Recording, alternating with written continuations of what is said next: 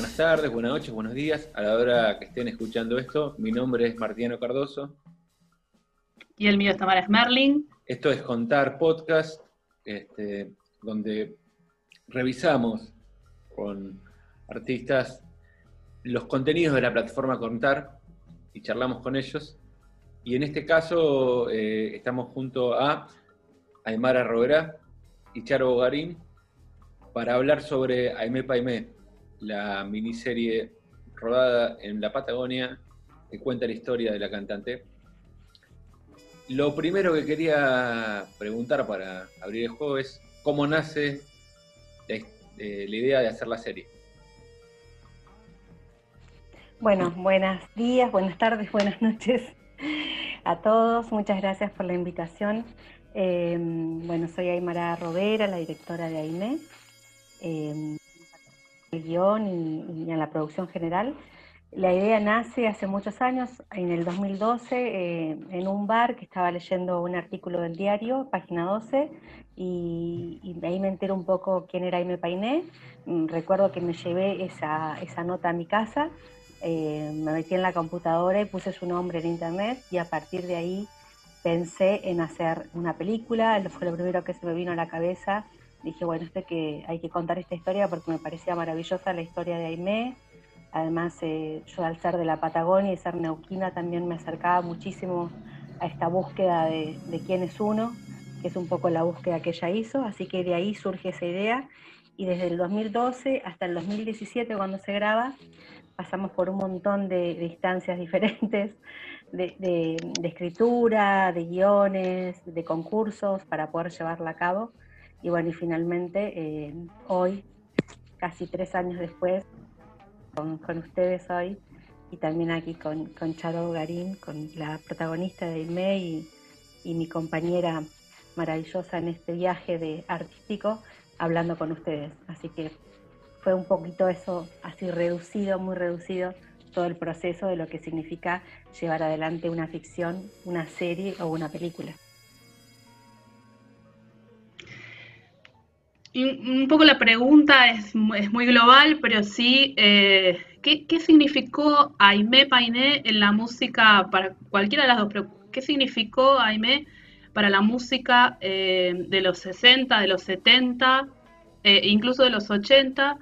y em, e, en el folclore, digamos, de Argentina, para, en un momento donde las mujeres les costaba mucho atravesar esos espacios, fue la primera que salió de gira con su, canto mapuche, con sus vestimentas, con su eh, con, toda su caracterización, digamos, ¿cómo, cómo, cómo, les parece que, representa? Hay, hay cuadros en la serie, eh, como un homenaje a Mercedes Sosa también. ¿Qué, ¿Qué les parece que representó para la música folclórica? Bueno, aquí la Charo, contestando esta pregunta, que, es como un poco más de mi ámbito musical, de cantora. Creo que mm, en esta miniserie justamente estamos resaltando eh, esta imagen, esta labor que tuvo eh, la cantante Mapuche Tehuelche eh, en su época que fue muy difícil como una heroína cultural, ¿no es cierto? Y, es una heroína cultural porque las heroínas tienen un determinado perfil, que es a pesar de, lo duro de su época, a pesar de las adversidades, eh, hay un ponerle pecho, salir adelante, sentirse orgullosa y recuperar sus raíces. Y luego de eso ser vocera y representar a toda una cultura. Creo que fue una mujer, eh, Aime Painé para mí es vanguardia, es vanguardia cultural, es vanguardia musical, porque ella empezando a propagar el canto de su cultura a fines de los años 70 y en los años 80, hizo colocar al canto originario eh, en este inconsciente colectivo en donde lo originario era algo exótico. Bueno, ella lo presentaba no como algo exótico, no como algo en extinción, sino como parte de nuestro folclore musical, ¿no? Y, y Aimé Painé para las cantoras, para las investigadoras de las culturas originarias, es esa punta de flecha que allanó muchos caminos y que avanzó con un mensaje muy claro. Nuestros pueblos originarios, nuestras culturas, no son material de estudio, no son eh, piezas de museo, sino que estamos vivos, estamos presentes y tenemos mucho para dar, mucha sabiduría, mucha cultura, mucha filosofía de vida. Eh, ¿Por qué, eh, una pregunta a, las dos, ¿por qué creen, digo, yo pienso en el nombre mujeres en, cerca del folclore también, como, o sea, Lea Valladares es un nombre reconocido, ni hablar de Mercedes Sosa, ¿por qué creen que Aimé Paimé es un nombre que estuvo como, para mucha gente es un nombre nuevo a partir de la serie, digamos, eh, ¿por qué creen que estuvo oculto durante tanto tiempo? Si fue deliberado, si hubo una intención, si se olvidó, si... ¿qué sucede con ese nombre que ahora resuena eh, más fuerte que nunca y durante mucho tiempo, más allá de que además no hay nada grabado, hablábamos con Tamara antes, digamos, comentaba esto, que no hay nada grabado, que, es verdad, digamos, ¿por qué creen que estuvo como olvidado? ¿Fue deliberado o fue o es una combinación de cosas? Para mí fue producto, fue producto de políticas culturales y de una visión totalmente desarraigada, eh, occidentalizada que no tenía que ver con, mostrar o con paradigmas que nos hablan de nuestras culturas originarias desde un lugar de belleza, desde un lugar de conocimiento. Eh, hace, hace muy poco, relativamente en el 2005, recién con políticas de Estado, se empezó a realzar, porque uno como artista puede traccionar, pero si no hay un medio, si no hay un marco político, un marco social y un marco económico que te acompañe, eh, tu arte queda muy reducido porque no se lo visibiliza. Entonces yo creo que lo que pasó con Aimé Painé en su época y, la razón por la cual eh, recién hoy la gente está conociendo y a través de esta miniserie la está conociendo como una heroína cultural, tiene que ver con los paradigmas que se empezaron a manejar a partir del siglo XXI, como digo, acompañados por políticas de Estado que apoyen esta mirada, esta visión, eh, que obviamente en épocas de la dictadura, en los años 70, empezando los años 80, eh, todavía ni se discutían de estas cosas, no se discutía de qué era el folclore, qué estaba quedando fuera del folclore,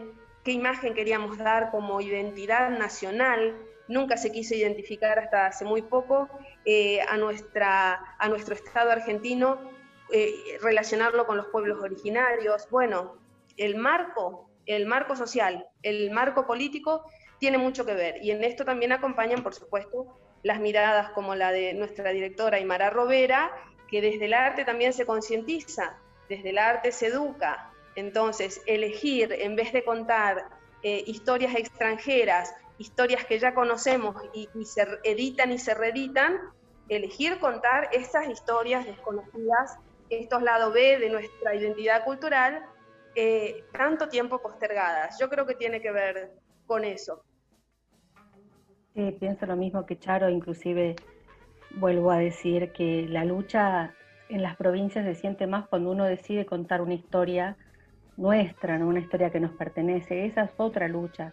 Cuando te decía desde el 2012 hasta ahora lo que significó fue esa lucha, lograr que alguien le interese ese lograr que un productor diga me interesa.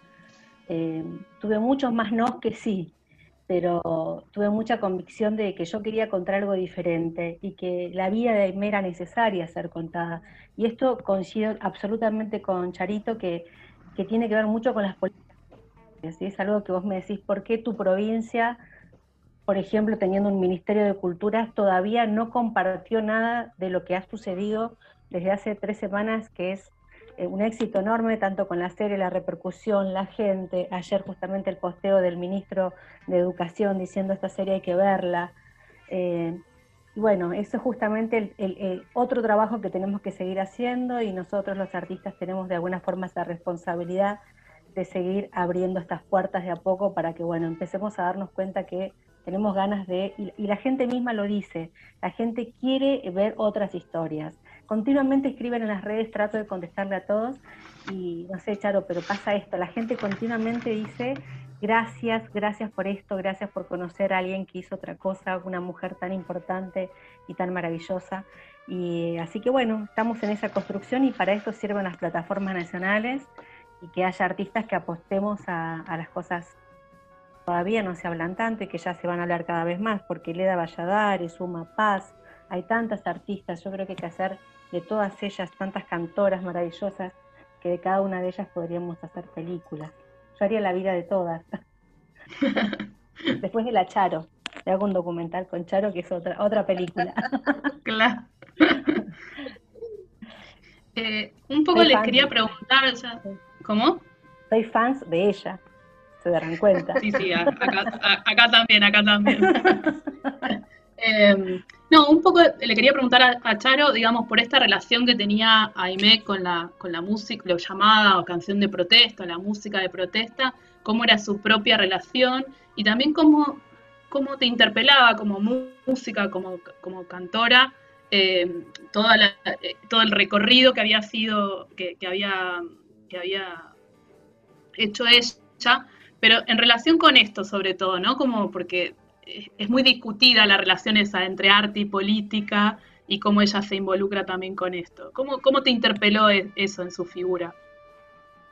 Yo creo que em, la escisión entre arte y política solamente la pueden pensar aquellos eh, a los que convenga que los artistas que tenemos ideologías, que nuestro arte tiene un contenido, tiene una responsabilidad, tiene un sentido social, no nos metamos eh, en, ciertos temas, pero desde siempre la música eh, tuvo un carácter de ser concientizador, de ser reflejo del tejido social.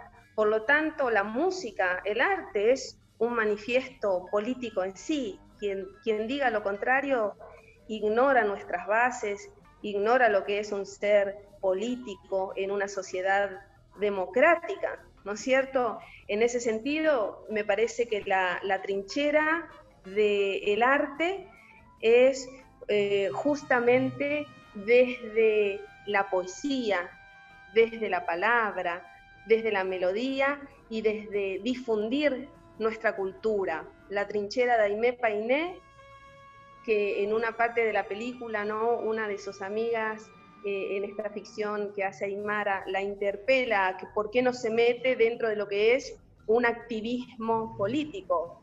Y en, otras palabras, ella le dice, mi trinchera es eh, mi lugar, la cultura, la música, difundir eh, la cultura de, mis, de, de mi gente tan postergada, entonces hay diferentes tipos de, activismos políticos y el cultural es uno de estos. Yo creo que en esto me siento muy identificada con ella. Todas las mujeres que han eh, hecho historia eh, tienen que ver con un compromiso social, tienen que ver con un compromiso cultural. Mercedes Sosa era una mujer totalmente comprometida desde su lugar político, pero poniendo su voz al servicio de un reclamo social, ¿no es cierto? Leda Valladares hizo lo mismo, su recopilación de las coplas de nuestro norte argentino, de las mujeres copleras tan postergadas, invisibilizadas, era un manifiesto político eh, en sí mismo. Creo que la gente que trabajamos con responsabilidad dentro de la cultura sabemos que el arte, que nuestro arte es una herramienta, es una herramienta de concientización, y sobre todo es una herramienta de transformación. El arte es la herramienta que transforma más rápidamente a, la sociedad, de manera que si somos conscientes, eh, podemos eh, llegar a buenos puertos y podemos hacer de nuestra sociedad un lugar mejor. El arte no tiene que estar escindido de la política, todos somos responsables de lo que construimos. Em, hay, varias escenas en la serie que, en las cuales eh, va investigando y grabando, em, tratando de, conocer el propio lenguaje mapuche. Eh, y yo me preguntaba, eh, porque me quería saber, me, daba la sensación que hay algo ahí como muy interesante, es si em, las personas que, interactúan con ella son eh, no son actores, digamos, son, son, son referentes culturales mapuches o, son gente, digamos, o eran actores y actrices, en realidad eran actrices, digamos, que, que, participaban, digamos, porque da la sensación que hay un registro muy así como documental, interesante, que, rompe, en el mejor de los sentidos, con, el relato, digamos, donde eh, Aimé es Charo y Charo es Aimé, y ya hablando con una referente de la, de, la, de la una referente mapuche. ¿Es así o era una actriz y todo lo que dije es una taradez tremenda? sí, nos preguntábamos eso porque parecía como un docu, hay, hay, fragmentos que parece como un, un docuficción, digamos, como que hay una entrevista periodística y digo, más allá de que quería ver eh, eh, la construcción de esas canciones y esas músicas, pero que hay como una, como una entrevista periodística, así como esa búsqueda. Sí, en realidad en el casting hubo actores, no actores, y hubo gente de la comunidad, hicimos una, una mezcla de todo, y me parecía muy lindo eso. Yo quería que se acerque, me gusta cuando la gente dice que hay algo documental, porque esa era un poco la idea, que no haya un texto eh, tan, tan, digamos, tan lineal, sino que haya una idea de lo que se quería hacer, y ese fue un poco el trabajo, también fue un poco el trabajo con Charo, más allá que eh, Charo casi ensayó muy poquito, casi nada, y yo estaba más arriba, picándole la cabeza arriba, pero muy poco, porque ella sabía y tenía mucha claridad en las escenas, inclusive muchas veces yo le decía que busque también palabras de ellas, y en eso ciertamente, como vos decís, Charo y Aimé tienen algo que las une, inclusive en la forma de hablar, en la forma de moverse, eh, lo que más me costaba era que Charo no se maquille, porque se quería maquillar, porque es súper coqueta, entonces yo tenía que estar corriendo atrás sacando la brocha para que Charo no te maquilles, sos hermosa igual, jala. Pero bueno, eh, realmente, como verán, eh, uno mezcla y en un momento se confunde entre verla Charo y Aimee, porque ciertamente son muy parecidas físicamente, y también lo que hizo Charo de una manera muy generosa, que tiene que ver mucho con la forma en la que ella se maneja en todo lo que hace, es que eh, tenía un vínculo muy cercano con, las actrices. Entonces, en el caso de la abuela, que es una abuela de una comunidad de aquí de Neuquén, em, fue precioso porque se habló de la escena y María empezó en un momento, yo le dije en un momento cantar, y bueno, iban pasando cosas eh, casi improvisadas y nosotros registrábamos y mi idea era registrar eso porque me parecía que era lo más lindo y así en casi todas las escenas, se ensayaba por ahí un poquito antes, me gustaba esto del actor y del no actor o las niñas, que era su primera vez, como muchos de los que estuvieron allí, eh, pero quería gente que tenga que ver con esa pureza en, la forma de, de, cómo se expresan, no quería gente que venga por ahí Em, que pasa mucho en Buenos Aires, adoro a mis colegas y yo me formé con ellos, pero a veces uno tiene como esta cosa muy formada del actor, y yo quería esta cosa más desde la forma en, que respiren, en que hablen, en que se miren, que haya algo que tenga que ver con nuestra, nuestro tiempo patagónico, y eso era un poco eh, lo que quería tratar de construir y, espero que se haya visto así, y es un poco lo que le pasa a la gente que siente que, que cuando comienza a ver la serie que hay que empezar a respirar un poco no va al ritmo. Yo no quería ponerle el ritmo de montaje de una serie de Netflix. No quiero decir esa palabra.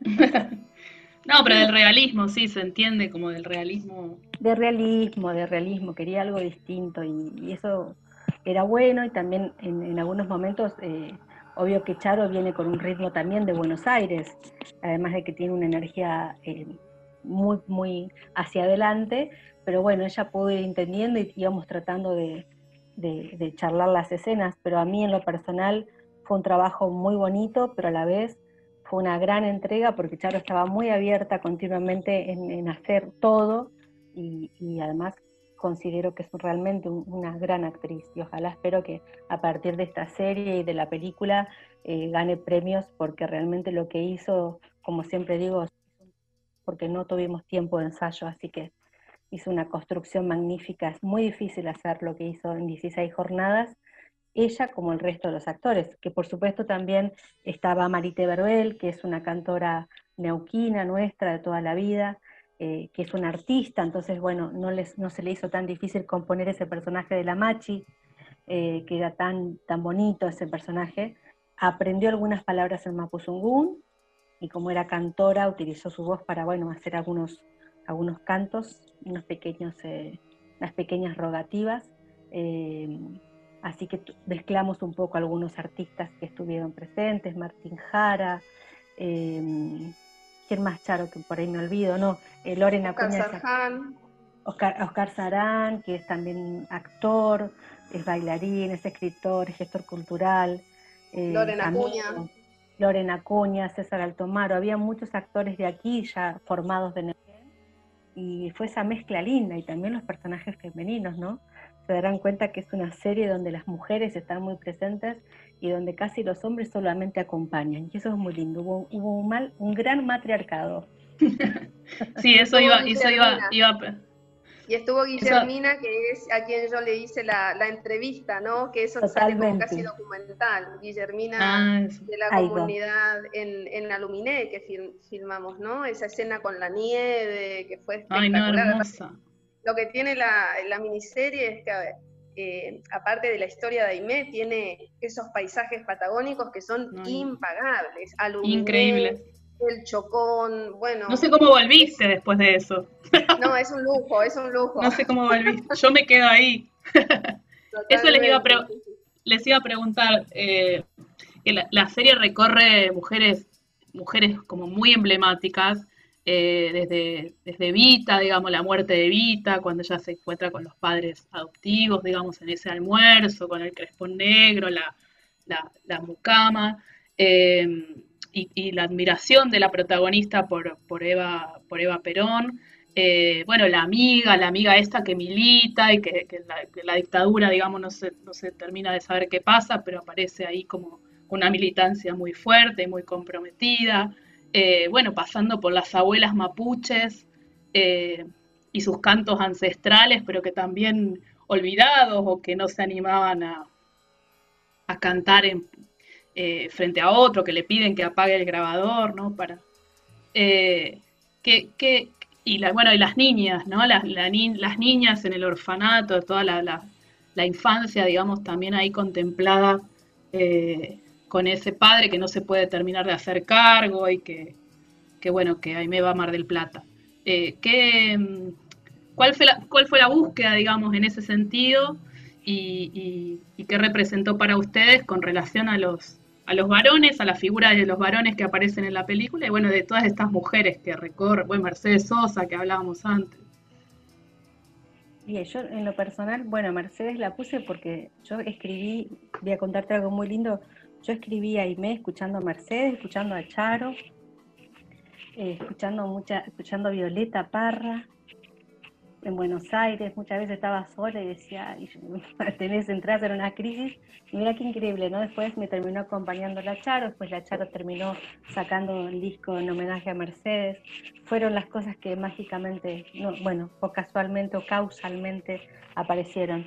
Eh, de alguna forma estas mujeres que aparecieron, Eva Perón, era un homenaje a una mujer que, admiré siempre, así que sentía que, que yo creo que Aimé, como estuvo en la fundación Instituto Unsue, que pertenecía a la Fundación Eva Perón, yo siempre pensé y sentí que Aimé había conocido a Eva, porque Eva era de acercarse en esos años, en ese momento, a las fundaciones.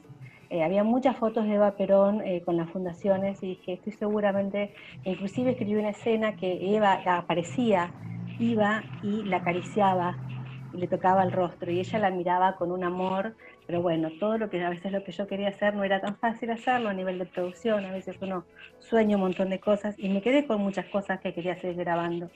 Y lo mismo, eh, por eso también me parece importante qué discurso buscaba de Eva, que era un discurso que hablaba también de una participación a las mujeres, y, que esa monja también, que, ese personaje de la monja también de alguna forma le dice una frase muy hermosa que es, eh, no sientas vergüenza de ser india porque tu pueblo es un pueblo de valientes.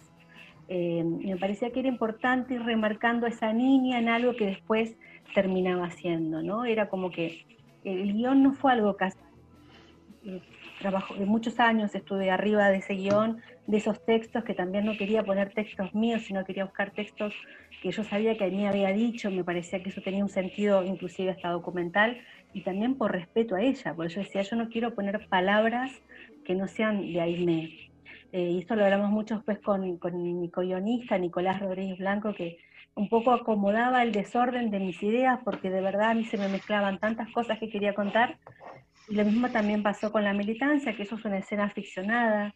Yo no sé si eso sucedió o no, pero me parecía interesante, como hablábamos mucho, y ahí me hablaba mucho en la época de la dictadura, y yo me hablé mucho con amigos y me decían que ella viajaba mucho para el sur en esa época porque tenía mucho miedo en Buenos Aires que, que la, se la lleven, porque ella era parte de, de una agrupación de actores y, y, de artistas que por supuesto estaban eh, en ese momento mirados. Prohibidos, claro. Prohibidos, ¿no? Entonces, eso, esto, eso, de escaparse al sur se quedaba en Junín mucho tiempo. Eh, como también me pareció interesante qué discurso elegir de Videla, eh, y ponerlo, que ahora inclusive que estamos haciendo la película en subtítulos en inglés, cobra mucha fuerza que se, que se, que se lea, aunque sea en inglés, y también lo estoy diciendo en castellano, que se lea lo que dice Videla mientras ellas hablan. Tiene una fuerza mucho más grande que por ahí uno no le presta atención. Pero me pareció interesante marcar esos momentos de la historia de Aimé, porque tiene mucho más sentido el trabajo que ella hacía en realidad el personaje de Charo lo iba a hacer yo, porque yo, esta es mi primer dirección, y por suerte me di cuenta muy cercano al, rodaje, te diría que un par de días antes, eh, encontré en el, un cartel de la Charo que decía Tonolec, y automáticamente me puse en contacto con la chica que estaba conmigo, que la conocía a la representante de Charo, y le dije hacerle llegar un mensajito. En un principio era para que ella diga que acompañaba esta serie como mujer originaria, pero por supuesto que interiormente el único deseo que tenía, como, como conté recién, era que Charo pueda hacerlo, porque yo eh, siempre la tuve presente, pero la veía inalcanzable, porque justamente contábamos con un dinero de lo que era eh, el presupuesto para, para la protagonista muy bajo. Y bueno, y ese mismo día o al otro día Charo me dijo que me acerque hasta, yo estaba en Neuquén, ya estaba en Fisque Menuco, en General Roca, 50 kilómetros, así que me llevó un amigo hasta allí eh, y cuando la vi, nos juntamos, eh, primero la encontré en el hotel y apenas cerré la puerta del hotel y la vi, eh, sentí como la sensación adentro mío que dije, acá está Inés. Fue como una absoluta. Eh, pero no sabía si ella podía, si me iba a decir que sí. Y bueno, y por suerte ahí nos tomamos un cafecito. Yo me había ido todo lo más parecida a Aimé, por supuesto, para que no diga, mira esta, esta quiere hacer Aimé, si es blanca, tiene ojos medio verdes. Entonces yo me había maquillado la cara, me había puesto una, una trapelacucha preciosa de artesanías neuquinos, un ponchito. Me había ido divina y le había comprado un regalo, un tupu, a ella y a Diego Pérez, a su compañero, eh, para, bueno, eh, era una felicidad poder conocerlos. Y ahí me, nos sentamos a tomar un cafecito y enseguida la empecé a mirar y le di el ponchito, le di la trapelacucha, le di la, la vinchita y le dije, ay, sos igual a Aime. Y bueno, me agarró una emoción enorme cuando la vi, me acuerdo, le saqué una foto, tengo esa foto todavía. Y Charo dijo, pero a mí me encantaría hacerlo.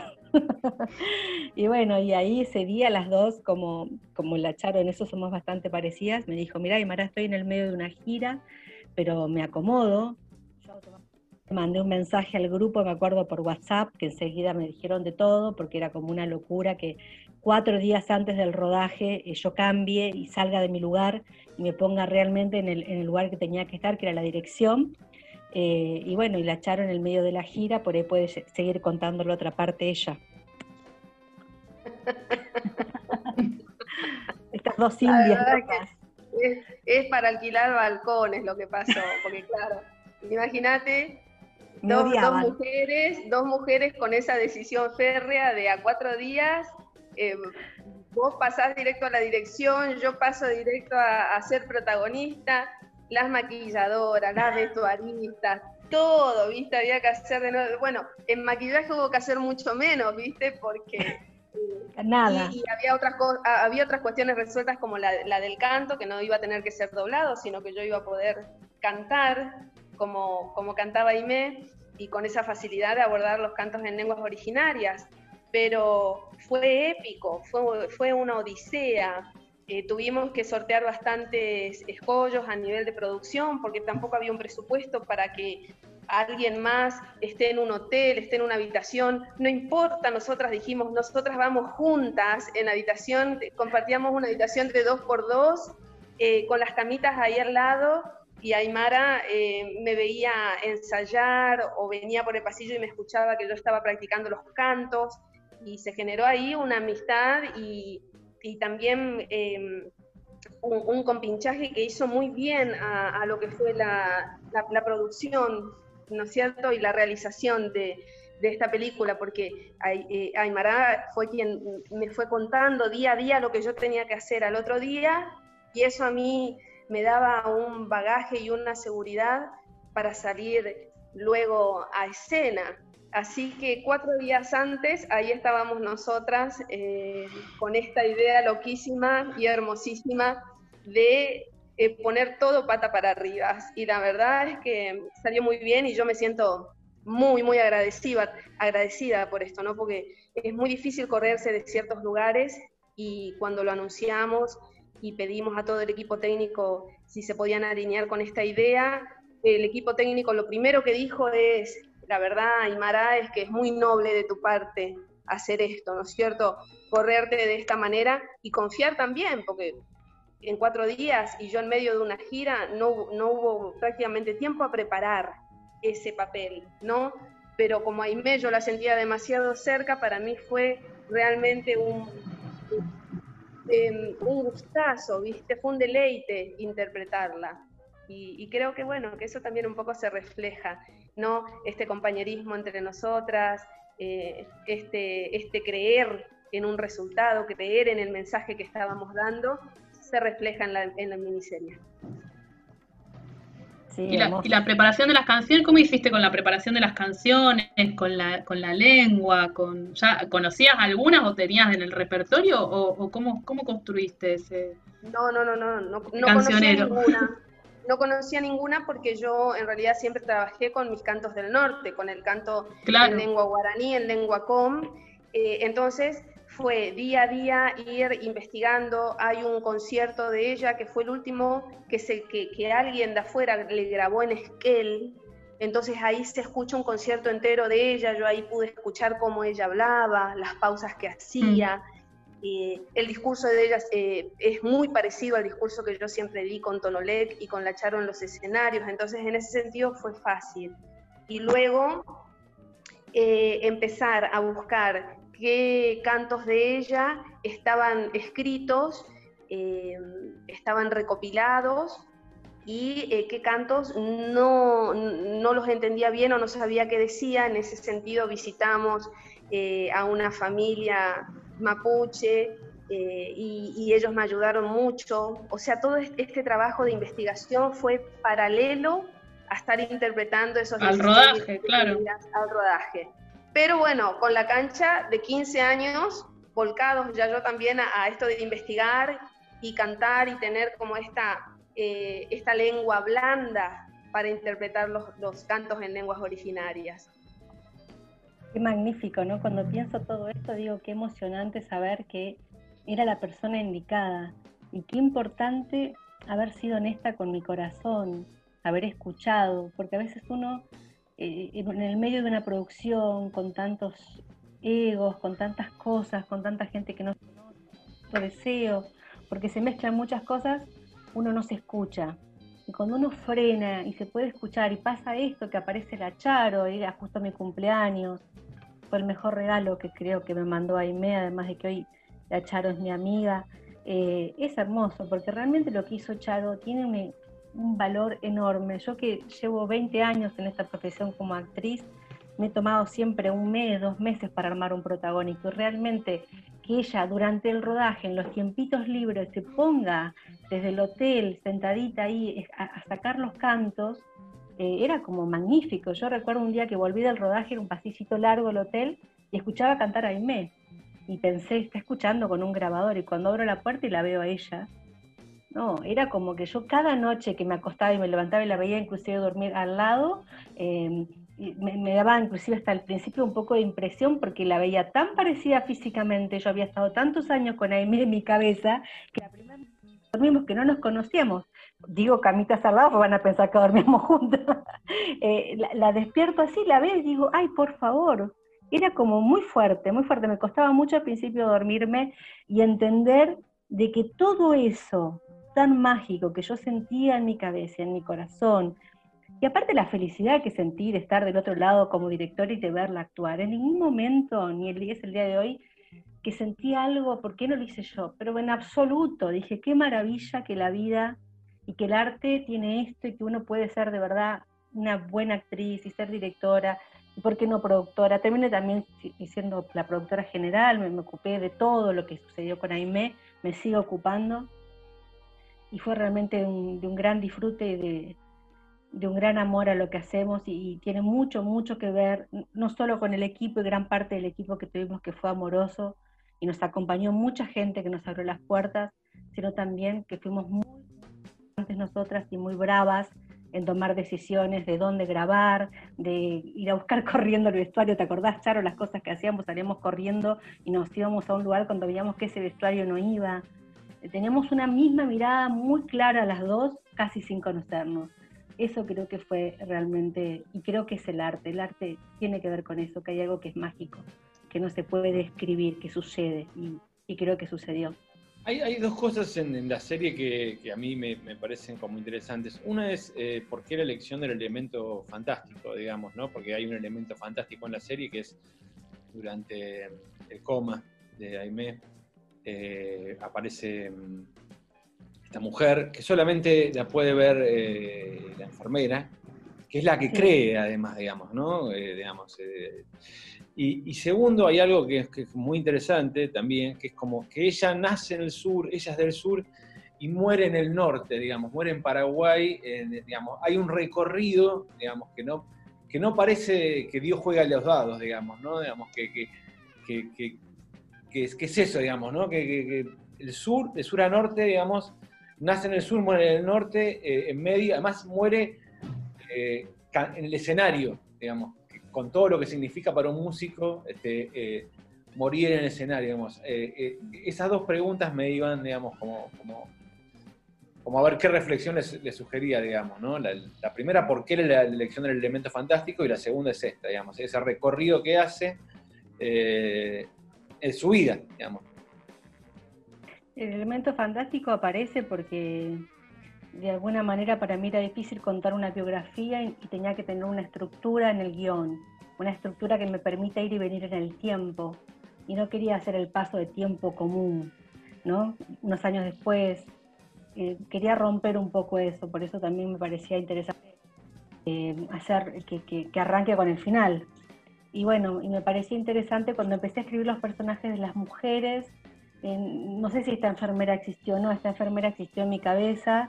Eh, hablé enseguida con Lorena Acuña, le dije que me diga nombres de, de, mujeres de Paraguay, le pasé los textos, me acuerdo en castellano, ella me los pasó en guaraní, y de ahí empecé a decir, bueno, si ella es guaraní y esta machi que aparece, que es como el alma de Aimé, habla en mapuzungún, estas dos mujeres que tienen que ver con algo de ese, algo originario, se pueden ver no las pueden ver nadie más que ellas dos.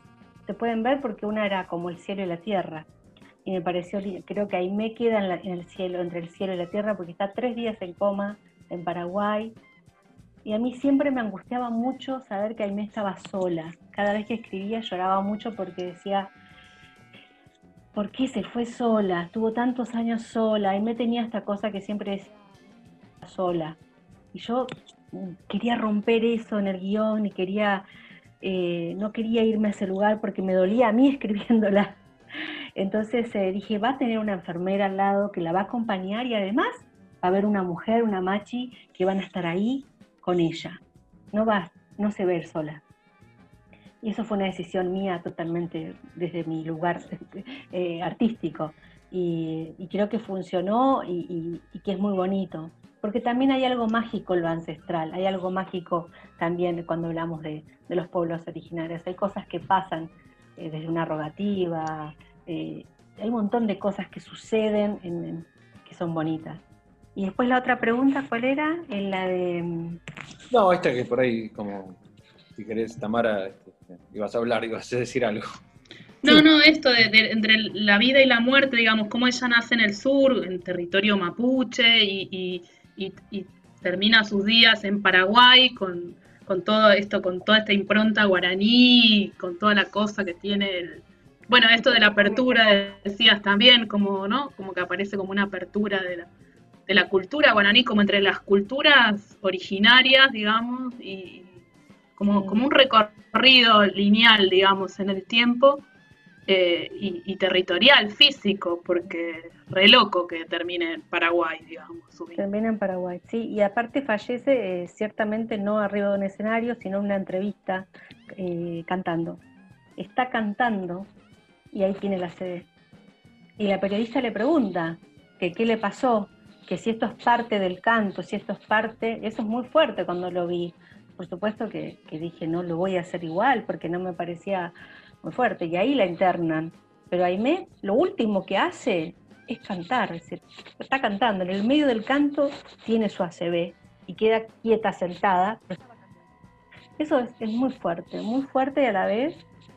Eh, y era muy joven además. Muy joven, sí, 44 años. también eh, sí, había llegado hace poquito de, Europa, em, así que bueno, me parecía también bonito hacerla que se vaya desde un lugar muy amoroso, muy eh, muy, muy poético.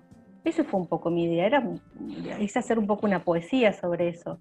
No quería, ya, ya era muy triste la vida de Aimé, eh, y yo no quería darle ese lugar, más allá de que por supuesto que se ve que es una resiliente, me parecía interesante eso. No sé, Charito, sí. Si querés decir algo. Charo. Ay, me, estaba activando el, micrófono. no, para mí lo, mágico y maravilloso es justamente esto, ¿no? Como, para mí es como un pasaje de posta que también se hace, porque ella siendo mapuche muere en territorio guaraní, ¿no? Eh, a su vez, cómo dialogan estas culturas, culturas que, temperamentalmente son muy opuestas, ¿no? El, el guaraní al mapuche son, son temperamentos totalmente eh, diferentes. Y ella estaba haciendo ese recorrido, ella decía que su sueño era poder enseñar a los hermanos Com, Huichi, guaraníes el canto de su gente mapuche y tehuelche y traer cantos de estas comunidades del norte hacia el sur, ¿no? Como un poco como artista dándose cuenta de esta necesidad de generar una unidad, un corredor cultural en donde eh, se fortalezcan nuestras culturas y nuestros conocimientos a través de, este pasaje de posta de nuestros conocimientos, de nuestra cultura. Y, creo que fue hermoso también, es, eh, tiene un significado metafórico, simbólico, eh, esta muerte de, de Aimé en otro territorio donde también era bienvenida, donde también era apreciada y donde terminan dialogando eh, las lenguas ancestrales guaraní y mapuzungún, eh, encarnadas en la machi y encarnada en Lorena Cuña, en la, en la enfermera, ¿no es cierto? Me pareció una resolución brillante por parte de, de Aymara, brillante y un poco profética, ¿no? Porque yo como mujer guaraní estoy interpretando en esta miniserie a una mujer mapuche. Entonces, ahí digo que hay un, pasaje de postas a nivel de decir, bueno, uno toma el camino y retoma el camino también eh, que los pares de uno hicieron antes, antes y, trata de realzarlos. Creo que esa fue un poco esta tarea en la que nos sumergimos. Este, no, em, lo único es eh, que a mí por ahí me, quedaba era em, eh, cómo con el presupuesto acotado que tenían, cómo épocas ya, filmar época es, es, caro ya, digamos, de por sí, digamos. ¿Cómo se las eh, arreglaron para poder este, meter en 16 jornadas este, una hora? Porque es 25, 20, o sea, una hora de, serie, digamos. ¿Cómo, hicieron para, simular, digamos, eh, eh, vestido, lugares, este, en, cuántas locaciones, digo, hay, hay un montón de cosas de, estructura, de, filmación, de rodaje que, que, no se nota el bajo presupuesto, digo, cómo, cómo lo lograron? Bueno, yo trabajé mucho tiempo en la preproducción, como unos dos meses antes. Fui bastante, fui muy, em, trabajé mucho con la directora de arte. Em, parte de, las cosas de la casa las conseguimos prestadas, desde mi familia, gente de Neuquén. Em, bueno, toda la vida fui muy, muy ahorré mucho porque me costó siempre, eh, bueno, no es fácil vivir del arte y fue, una producción que traté de conseguir muchas cosas por canje. Eh, me manejé mucho por canje con casi todo, es decir, empecé con mucho tiempo, unos cuantos meses, como unos cinco meses antes ya empecé a cerrar canjes con artesanías neuquinos, con el orfebre que hacía, que le daba la platería a, a Charo, algo del vestuario era mío, y todas las locaciones que busqué, ¿no se escucha? Sí, sí, se escucha. Está ok. Y todas las, las locaciones también eran gratis. Y Luminé nos acompañó, nos llevó, nos dio hospedaje, nos trasladó, hubo gente que nos pagó la comida. Digamos, era un presupuesto que te permitía, si tenías eh, un orden de lo que querías hacer y cómo, cómo planificar, bueno, planifiqué mucho eh, eh, en, la, preproducción y creo que, y después mucho del vestuario había cosas también que eran de Charo y otras cosas que eran de los personajes que traían su vestuario, pero bueno, en general se, compró, se alquiló, eh, se mandó a hacer la ropa de las chicas, eso sí, lo mandamos a hacer, la ropa de las niñas, y se buscaron locaciones que traten de parecerse, porque bueno, era muy difícil encontrar algo de 1940 y pico aquí en Neuquén, por ejemplo, el orfanato era una escuela. Bueno, creo que también muchos años de estar haciendo cine y de cosas así. Bueno, trabajé mucho también con productores acá, jefes de producción acá, a buscar las locaciones.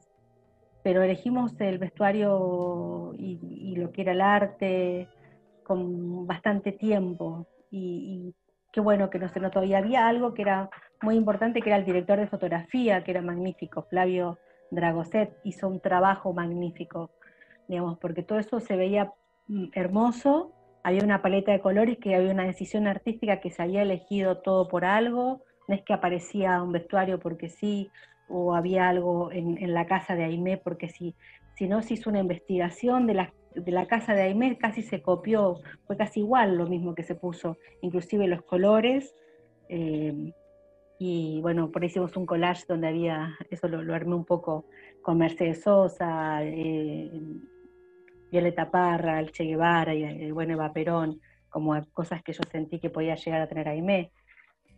Pero fue mucho de canje, así que esa, esa fue la suerte. Y también el director de fotografía, que es un magnífico, que es un director de fotografía que viene de, del tema de, mm, del cine, hace mucho cine, muchas películas, muchas series entonces, bueno, hizo una fotografía increíble que ayudó muchísimo a que se vea eso tan, tan hermoso y a que se pueda lucir el arte, el vestuario. Por supuesto, las cabezas de equipo eran excelentes todas. Tiene que ver también absolutamente con eso. Bueno.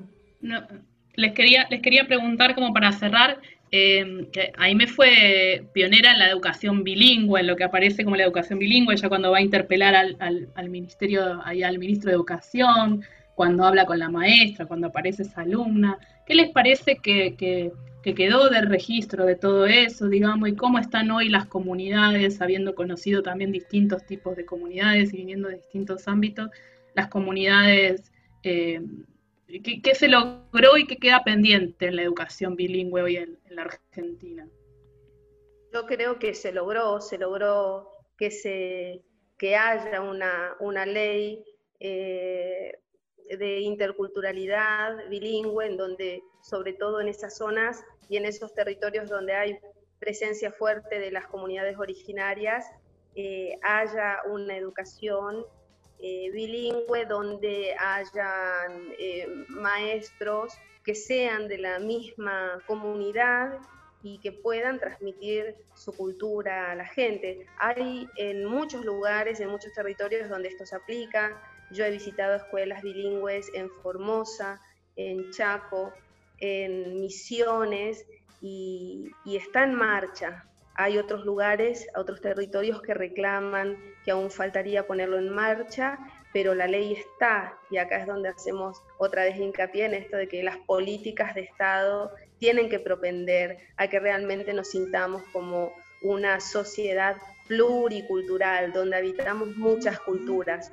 Y parte del respeto es justamente respetar las lenguas madres de, cada territorio. Ahí Aime Painé también fue una pionera porque fue la primera que se dio cuenta que revitalizar nuestro lenguaje y que los niños, las nuevas generaciones, las niñas, aprendan su lenguaje madre es de vital importancia para que nuestras culturas sigan fortalecidas, sigan vivas, sigan, sigan pujantes. Bien, eh, con esto cerramos. Eh, les agradecemos tanto a Aymara como a Charo. Este, nos pueden escuchar. Este, esto fue Contar Podcast. Eh, vean la serie en Contar, AMPM. Mi nombre es Martino Cardoso. Y Tamara Smerling. Muchas gracias a las dos este, por esta entrevista.